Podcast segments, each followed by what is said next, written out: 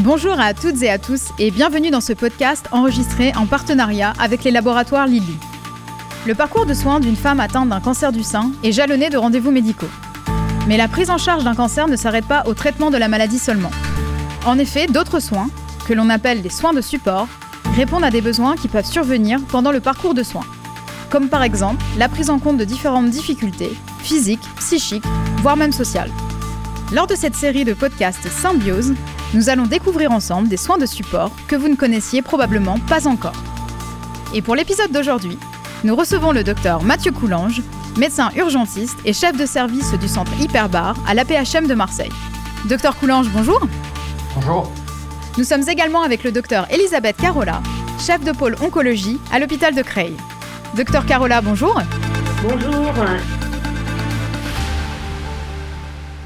Pour commencer, docteur Carola, pourquoi faire plonger vos patientes souffrant d'un cancer du sein? Bon alors, euh, Jennifer, vous expliquez que euh, les soins de support oncologique ont toujours été une préoccupation majeure dans le parcours de soins que nous proposons aux patientes atteintes de cancer du sein avec mon équipe et dans toutes les équipes en France. Alors d'ailleurs, comme le recommande l'Association française des soins oncologiques de support, l'APSOS, nous offrons des séances d'activité physique adaptée, d'accompagnement psychologique, mais aussi de bien-être à nos patientes afin d'améliorer la tolérance des traitements, de réduire leur stress et même voire peut-être de réduire le risque de rechute dans certaines situations. Tout simplement, en tout cas, d'améliorer la qualité de vie. Alors, on a aussi une grande chance dans euh, la région de France, c'est que euh, l'Agence régionale de santé et euh, le, le, conseil régional euh, a mis un budget, un financement pour créer des espaces ressources cancer où s'organisent ces soins de support oncologique offerts aux patients en dehors de nos établissements hospitaliers. Alors pourquoi la plongée sous-marine? Alors en fait, j'ai eu la chance de découvrir la plongée sous-marine à un moment qui était quand même un petit peu compliqué dans ma vie. Et euh, très clairement, cette activité subaquatique m'a permis de mieux contrôler euh, mon stress et surtout d'avoir une sensation de euh, me surpasser et de surpasser certaines angoisses que j'avais quand euh, je commençais à aller en profondeur. Et donc, j'ai cherché à comprendre ces mécanismes, s'il y avait des mécanismes physiologiques, psychologiques qui allaient intervenir, intervenir pour expliquer ces sensations. Et euh, j'ai rencontré euh, Mathieu, le docteur euh, Coulange, avec qui je partage ce podcast aujourd'hui. Alors l'envie, quand il m'a un petit peu expliqué, et ce qu'il va faire ensuite, l'envie d'en faire profiter les patientes en rémission qui sont très impactées par le diagnostic de cancer et aussi par les traitements qui ont suivi, entre autres les traitements chirurgicaux et les traitements de, de chimiothérapie, ça m'a paru vraiment une évidence pour les aider, entre autres, à progresser dans leur processus de résilience. Docteur Coulange, est-ce que vous pouvez nous expliquer par quel mécanisme interviennent ces effets bénéfiques? On, a, plusieurs hypothèses. Les deux principales reposent sur des, hypothèses qui sont bien connues hein, de, des personnes qui pratiquent l'hypnose, le yoga, la sophrologie, la méditation. Euh, donc, on n'a rien inventé, on a simplement adapté ces hypothèses à l'environnement marin. La première concerne les techniques de contrôle respiratoire. C'est-à-dire qu'il a été montré depuis assez longtemps que lorsqu'on fait une ventilation lente et ample, on va pouvoir réactiver ce qu'on appelle le système parasympathique. Alors, pour faire euh, très simple, le système parasympathique fait partie du système nerveux autonome. Il est essentiel puisque c'est un système qui est freinateur. Il permet de récupérer, de se reposer. Et malheureusement, chez les personnes stressées, il est défectueux. Et un des moyens pour réactiver ce, ce système parasympathique, c'est de faire ces techniques de contrôle respiratoire qui vont pousser de façon très régulière une masse sanguine qui est contenue dans le thorax vers les carotides et donc stimuler ce système parasympathique un petit peu comme si on rééduquait un muscle, un muscle sur une jambe qui a été cassée, qui, qui est immobilisé, le muscle va devenir s'atrophier et puis on va le réactiver par des mouvements. Et avec ces techniques de contrôle respiratoire, on réactive le système parasympathique qui est essentiel pour pouvoir euh, récupérer.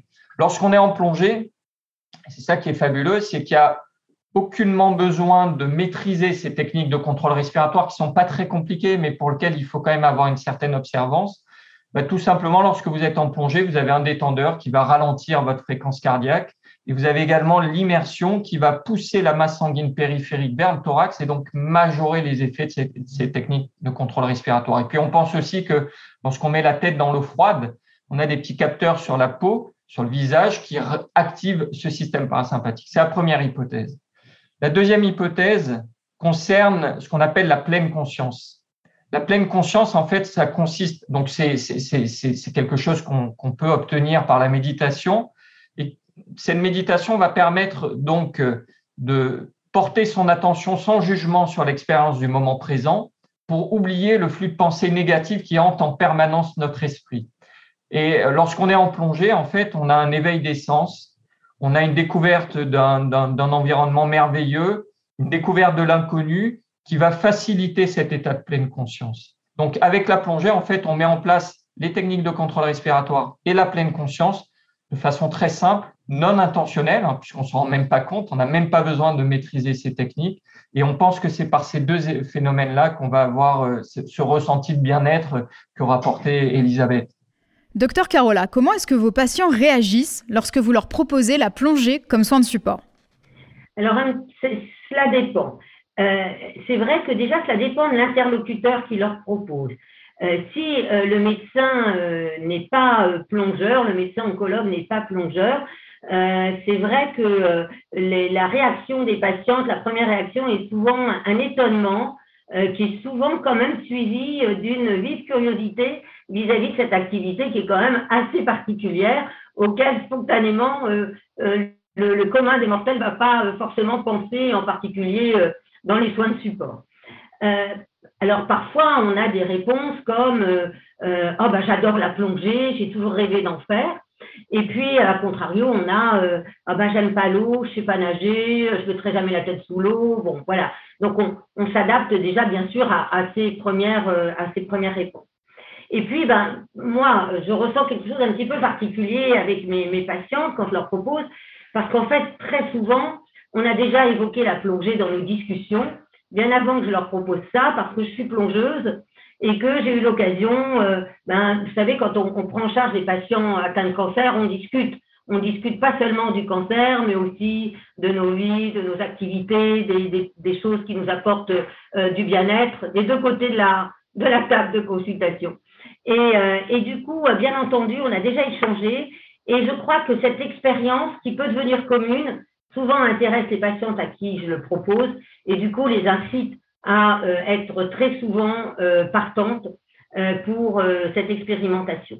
Alors il y a aussi une autre chose qui est très importante, c'est que immédiatement on leur explique que cette organisation de, de, la plongée qu'on va leur proposer se fait en partenariat avec les clubs de la Fédération française des sports subaquatiques qui s'appelle la FFE-SSM et c'est extrêmement rassurant pour les patients. Et on a donc une structure très sérieuse euh, qui va accompagner euh, cette activité euh, qu'on leur offre. Docteur Coulange, comment est-ce que l'on peut bénéficier de ce soin de support particulier quand on n'a jamais plongé? Alors, deux choses. Je vais reprendre ce que, vient de dire Elisabeth. C'est vraiment très important. La, fédération a, lancé dans le concept du sport santé des, des, formations, notamment pour les encadrants, avec un premier niveau qui est, du sport bien-être, donc à des fins préventives, prévention primaire, hein, on est en bon état de santé, on veut maintenir ce bon état de santé. Puis un deuxième niveau qui concerne parfaitement bien euh, les, patients que, que, suit Elisabeth, qui est euh, le sport sur ordonnance. Le sport sur ordonnance, le principe, ça va être de proposer à des, patients atteints de pathologie euh, de faire de l'activité sportive et la plongée rentre dans ce domaine pour améliorer euh, leur état de santé ou prévenir certaines complications. Et ça, je pense que c'est une notion vraiment très importante puisque grâce à ça, en fait, cette plongée, elle est accessible à tous. Elle nécessite pas d'avoir euh, une, une, compétence. Et, et nous, on l'a vu hein, à travers différentes études qu'on a publiées. Euh, on s'est adressé à, à, du stress post-traumatique sur les victimes des attentats de, de Paris. On s'est également adressé aux, blessés psychiques de l'armée de terre. On, va euh, très prochainement euh, s'adresser euh, à l'épuisement, au, personnel soignant qui sont en épuisement professionnel. Eh bien, toutes ces populations qui sont venues dans, nos, dans, nos, dans, nos, dans ce concept de plongée ont pu non seulement en bénéficier en toute sécurité, puisqu'ils sont encadrés par des moniteurs qui sont qualifiés, qui sont en plus maintenant sensibilisés à ce type de prise en charge. Et ce qui est vraiment intéressant, c'est que ces, ces personnes-là ont découvert une nouvelle activité, ils ont acquis un premier niveau de plongée, tout, tout en respectant un haut niveau de sécurité, puisque sur la plupart des études, il n'y a eu strictement aucun incident. Donc ça, c'est vraiment très rassurant. Et on se rend compte qu'effectivement, comme le disait Elisabeth au premier, lorsqu'on annonce un petit peu le concept, les gens sont un petit peu inquiets et ils se disent, mais finalement, euh, je suis déjà dans un état d'anxiété, vous rajoutez quelque chose qui pour moi représente de l'inconnu et quelquefois également peut être source d'anxiété. En fait, très très rapidement, on se rend compte que euh, les bienfaits apparaissent très très vite. Euh, et c'est vraiment spectaculaire. On voit une amélioration des perceptions corporelles, une, optimisation des capacités de concentration et de contemplation, de la réassurance, de la réintégration d'esprit dans le corps, une amélioration du sommeil, et puis euh, également, ce qui est très intéressant pour ces patients, c'est une valorisation sociale puisqu'ils vont prendre en compte aussi leur binôme. Et c'est très intéressant pour ces patients qui souvent ont l'impression d'être simplement passifs dans leur prise en charge, de devenir très actifs et de faire profiter aussi des personnes qui sont peut-être encore plus en difficulté. Donc tout ça est plutôt rassurant. Et finalement, même s'il y a un tout petit peu d'appréhension, cette appréhension va céder très très vite. Et comment est-ce que cela se passe en pratique quand on adhère à votre programme? Alors, euh, je, donc on a créé une association euh, qui est l'association euh, Plongée Résilience. Et donc, bien sûr, pour adhérer à ce programme, il faut être déjà membre de cette association. Et cette association, elle est partenaire de clubs de plongée de la Fédération euh, nationale. Et euh, pour l'instant, on euh, est partenaire avec des clubs de l'Oise, dans le Var aussi, et prochainement, j'espère, dans les Bouches du Rhône, avec un club associatif auquel participe Mathieu.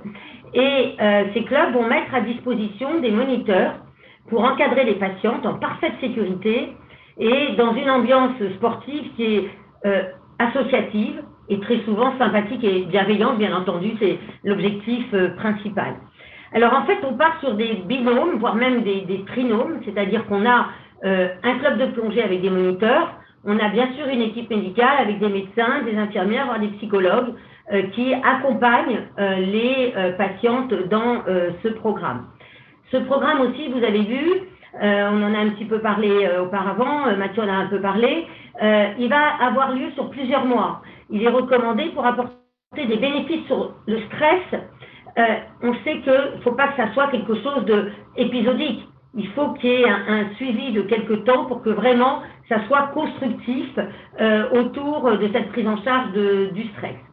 Et puis, ben, euh, il va se conclure euh, par l'obtention de premières bulles en milieu naturel, parce que, comme vous pouvez l'imaginer, quand on, plonge dans le département de l'Oise, on s'entraîne euh, principalement en piscine, éventuellement en fosse, et en fait, on va en milieu naturel à un certain moment pour accompagner ce diplôme des premières bulles qui équivaut à un niveau 1 de formation de plongée.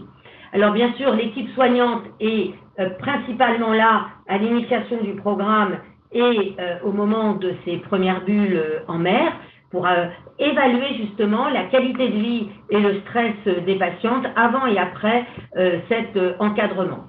Alors, sur notre expérience récente, qui est récente et qui malheureusement a été interrompue par le Covid et qui reprend actuellement, on peut dire que la moitié euh, des, patientes euh, qui avaient suivi euh, la première série a poursuivi son inscription dans le club les années suivantes. Et on n'en est bien sûr qu'au début. C'est quand même un signe très positif de ce besoin de poursuivre cet accompagnement de leur résilience par la plongée sous-marine. si je peux me permettre, je rebondis sur deux points qui me semblent essentiels. Euh, le premier, c'est l'encadrement médical. Hein. Alors, bien évidemment, l'objectif, c'est de se sortir du milieu hospitalier, mais il est quand même important euh, d'avoir quand même un minimum d'expertise médicale euh, par rapport à l'aptitude. Hein. Il faut savoir que anciennement, on contre-indiquait cette activité-là, hein, ce, qui, ce qui semble maintenant paradoxal. mais il faut quand même vérifier que les traitements, qu'éventuellement euh, les, chirurgies n'aient pas d'impact majeur sur la sécurité en plongée et la plupart du temps, il suffit d'adapter les, profils de plongée. Hein. En aucun cas, ça va, ça va compromettre l'accès à la plongée.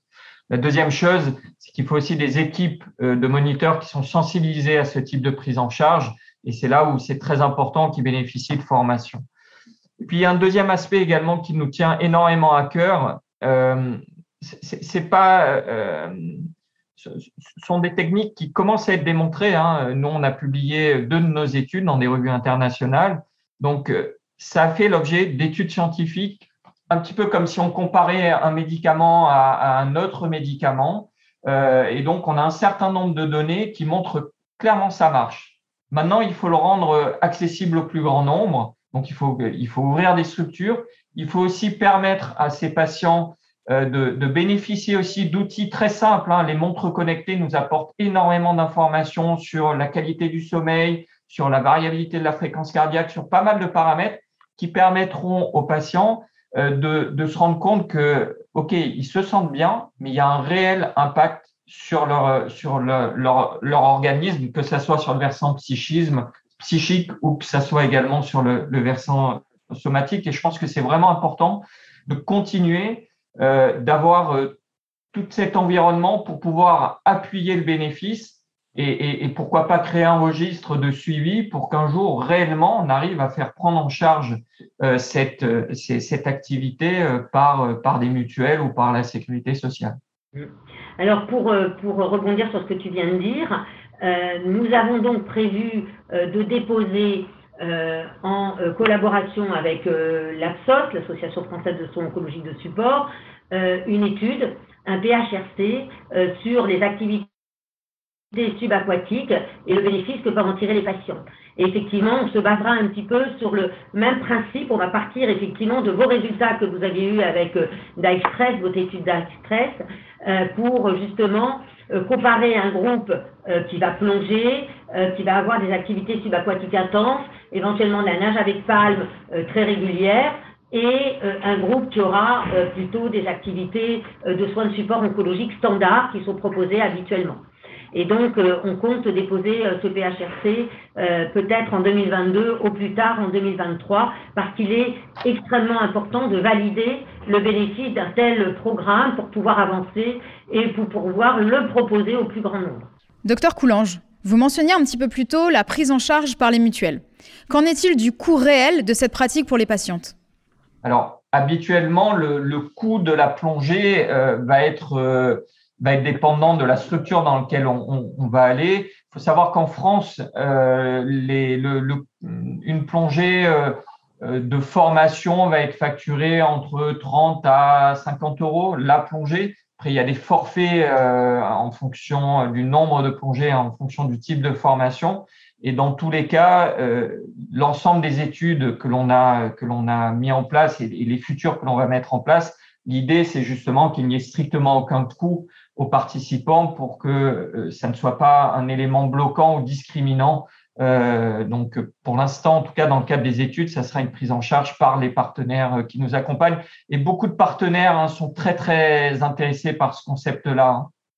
Je rebondirai également sur un, autre aspect, c'est qu'on a également, et, on le voit notamment avec, avec Monaco, une volonté aussi peut-être de sensibiliser le grand public sur les bienfaits des océans et que de montrer que nos océans pourraient être une ressource thérapeutique pour le mal du siècle qui est le stress, c'est aussi un moyen de communication important qui fait que les partenaires sont prêts à, nous aider énormément euh, dans ce type de projet. Alors, euh, pour, euh, compléter et pour préciser concernant les patientes atteintes de cancer du sein au sein de l'association Plongée Résilience, ben, bien entendu, dans le cadre de ce programme, l'association prend en charge la formation complète des patientes gratuitement. Euh, et euh, euh, c'est pour, pourquoi il est extrêmement important qu'on ait des données de validation au travers une recherche. Donc nous, c'est vrai que on, va essayer de, partager notre conception de l'étude avec l'étude que met en place Mathieu pour justement avoir le, plus d'éléments de, résultats possibles, mais forcément on y associera des évaluations très spécifiques en oncologie puisque ça concerne des patientes atteintes de cancer. Alors concernant le coût, je crois aussi que je voudrais faire deux remarques. Euh, la première, c'est euh, l'occasion pour moi de remercier euh, les partenaires qui soutiennent l'association Congé Résilience, et en particulier ben, les partenaires de l'industrie pharmaceutique, et comme entre autres Lily. Mais c'est aussi rappeler qu'aujourd'hui, nous avons deux décrets. le premier décret, c'est le décret du 24 décembre 2020, qui pour l'instant est un décret qui a fixé un tarif annuel par patient atteint de cancer dans les suites de son traitement euh, actif du cancer euh, pour les soins de support oncologiques. Euh, ce tarif n'est pas remboursé par la CPAM, mais c'est un tarif qui permet de déterminer une enveloppe budgétaire qui doit être distribuée au centre du traitement du cancer pour que les patients y aient accès via les agences de santé régionales pour l'instant. Donc, c'est en train de se mettre en place progressivement et euh, les thérapeutes et les patients doivent être très vigilants puisque ce décret est passé pour exiger euh, ce, euh, ce, montant.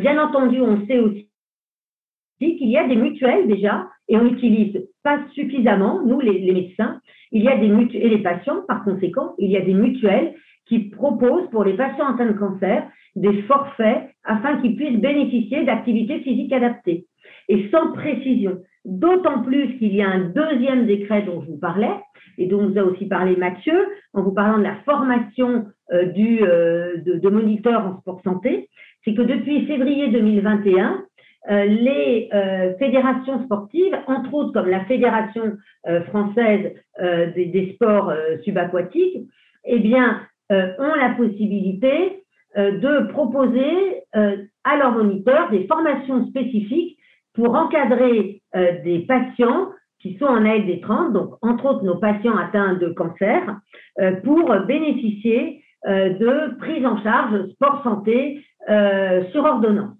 Et donc, c'est extrêmement important. Vous voyez qu'aujourd'hui, on a une reconnaissance de ce, ce sport santé par nos institutions.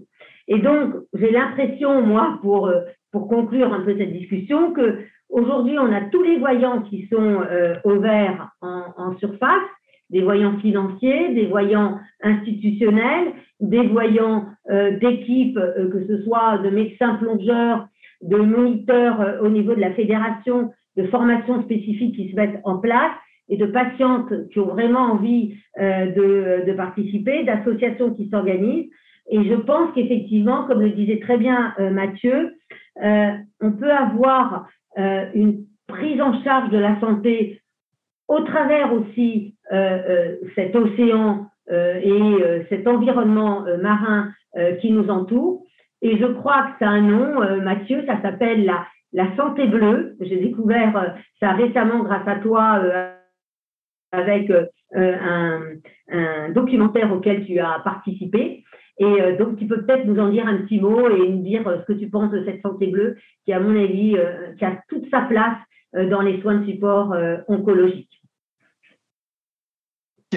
Effectivement, je, te remercie pour, pour, pour ce clin d'œil. On a eu la chance de, réaliser avec Pascal Derme, enfin de participer à, un film qui a été réalisé par Pascal Derme. Ce film s'appelle Aqua. Il concerne en fait les bienfaits de, de l'eau sur la santé et c'est assez amusant parce que ça nous a permis de rencontrer euh, une équipe euh, qui, euh, qui travaille à l'université de Gérone dans une chaire qui s'appelle Océan et santé humaine. Et en fait, on s'est rendu compte que ce concept que l'on pensait avoir un peu initié, en fait, il est développé dans, dans, dans différentes, dans différents pays.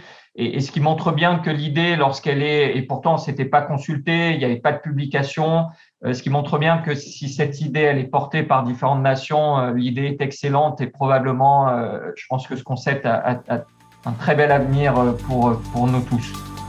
Des études à suivre avec attention et un concept que je trouve très intéressant. Merci à vous deux encore pour ce point de vue qui pourra, je l'espère, inspirer d'autres praticiens à mettre en place des initiatives comme celle-ci dans leur centre. Merci à vous, chères auditrices et auditeurs, pour votre fidélité.